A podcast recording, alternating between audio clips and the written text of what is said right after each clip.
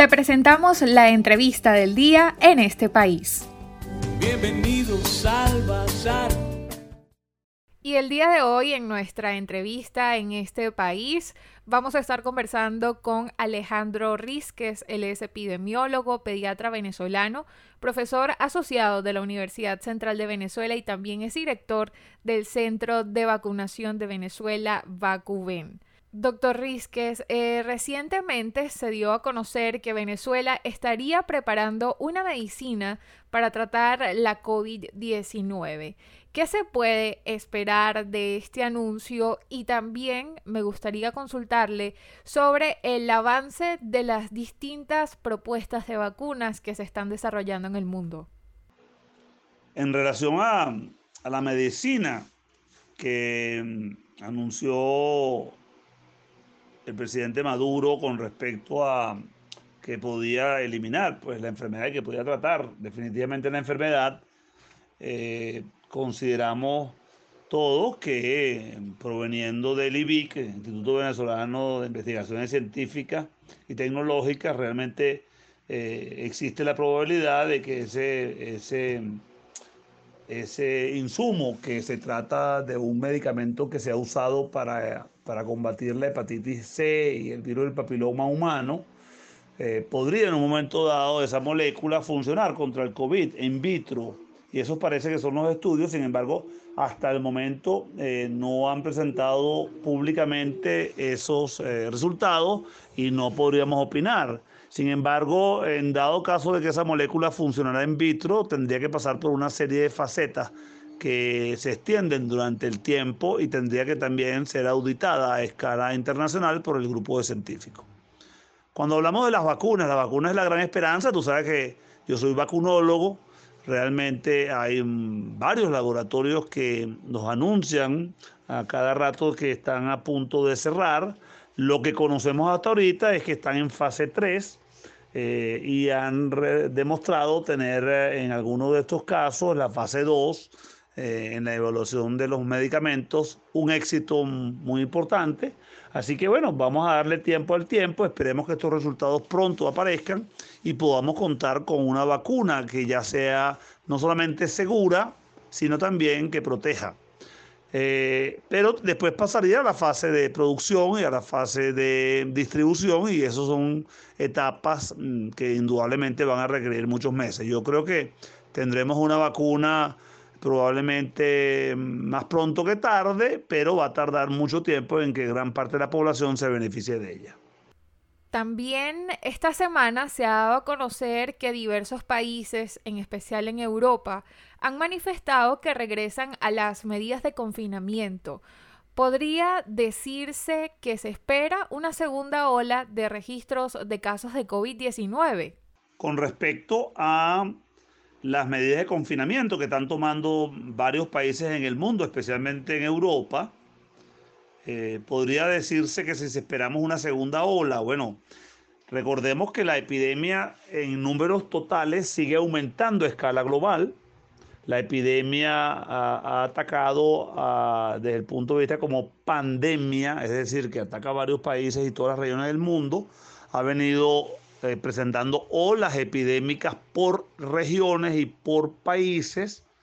Y así vimos cómo inició en China, pasó al sureste asiático, pasó a, a, Japón, a Corea del Sur, luego pasó al Medio Oriente con Irán, que fue el país que más afectado estuvo, luego estuvo en Europa, pasó a América y retorna otra vez con una segunda gran ola epidémica en Europa que ha generado que nuevamente los países europeos que habían vuelto a la normalidad, es decir, a tener todas sus actividades en calle de manera habitual, vuelvan a tener entonces lo que llamamos la nueva normalidad. Es decir, vamos a estar otra vez inclusive con cuarentenas en muchas partes de Europa.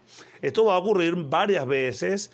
Eh, estos son olas epidémicas cíclicas que van a ir cambiando de áreas y regiones y es probable que donde haya mayor cantidad de habitantes, los sitios más populosos, las grandes capitales del mundo, las ciudades grandes, ahí bueno, se van a presentar también varias veces esas ondas epidémicas.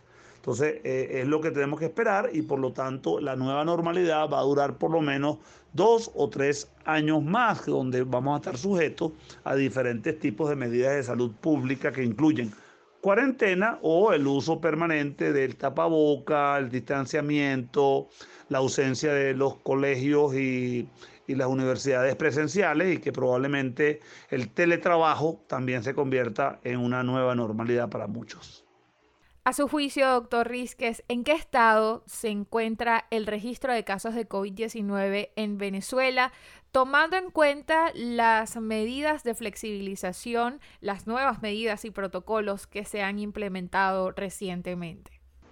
Bueno, realmente Venezuela se ha comportado diferente que la mayoría de los países de toda América. La curva, la ola epidémica en Venezuela, cuando consideramos como país, ha sido muy inferior al resto de todos los países de América, de acuerdo a las cifras oficiales. Las cifras extraoficiales que se manejan, inclusive las proyecciones también revelan que eh, aunque tú multipliques por tres o cinco veces las cifras oficiales, todavía son cifras muy, muy por debajo del resto de América del Sur.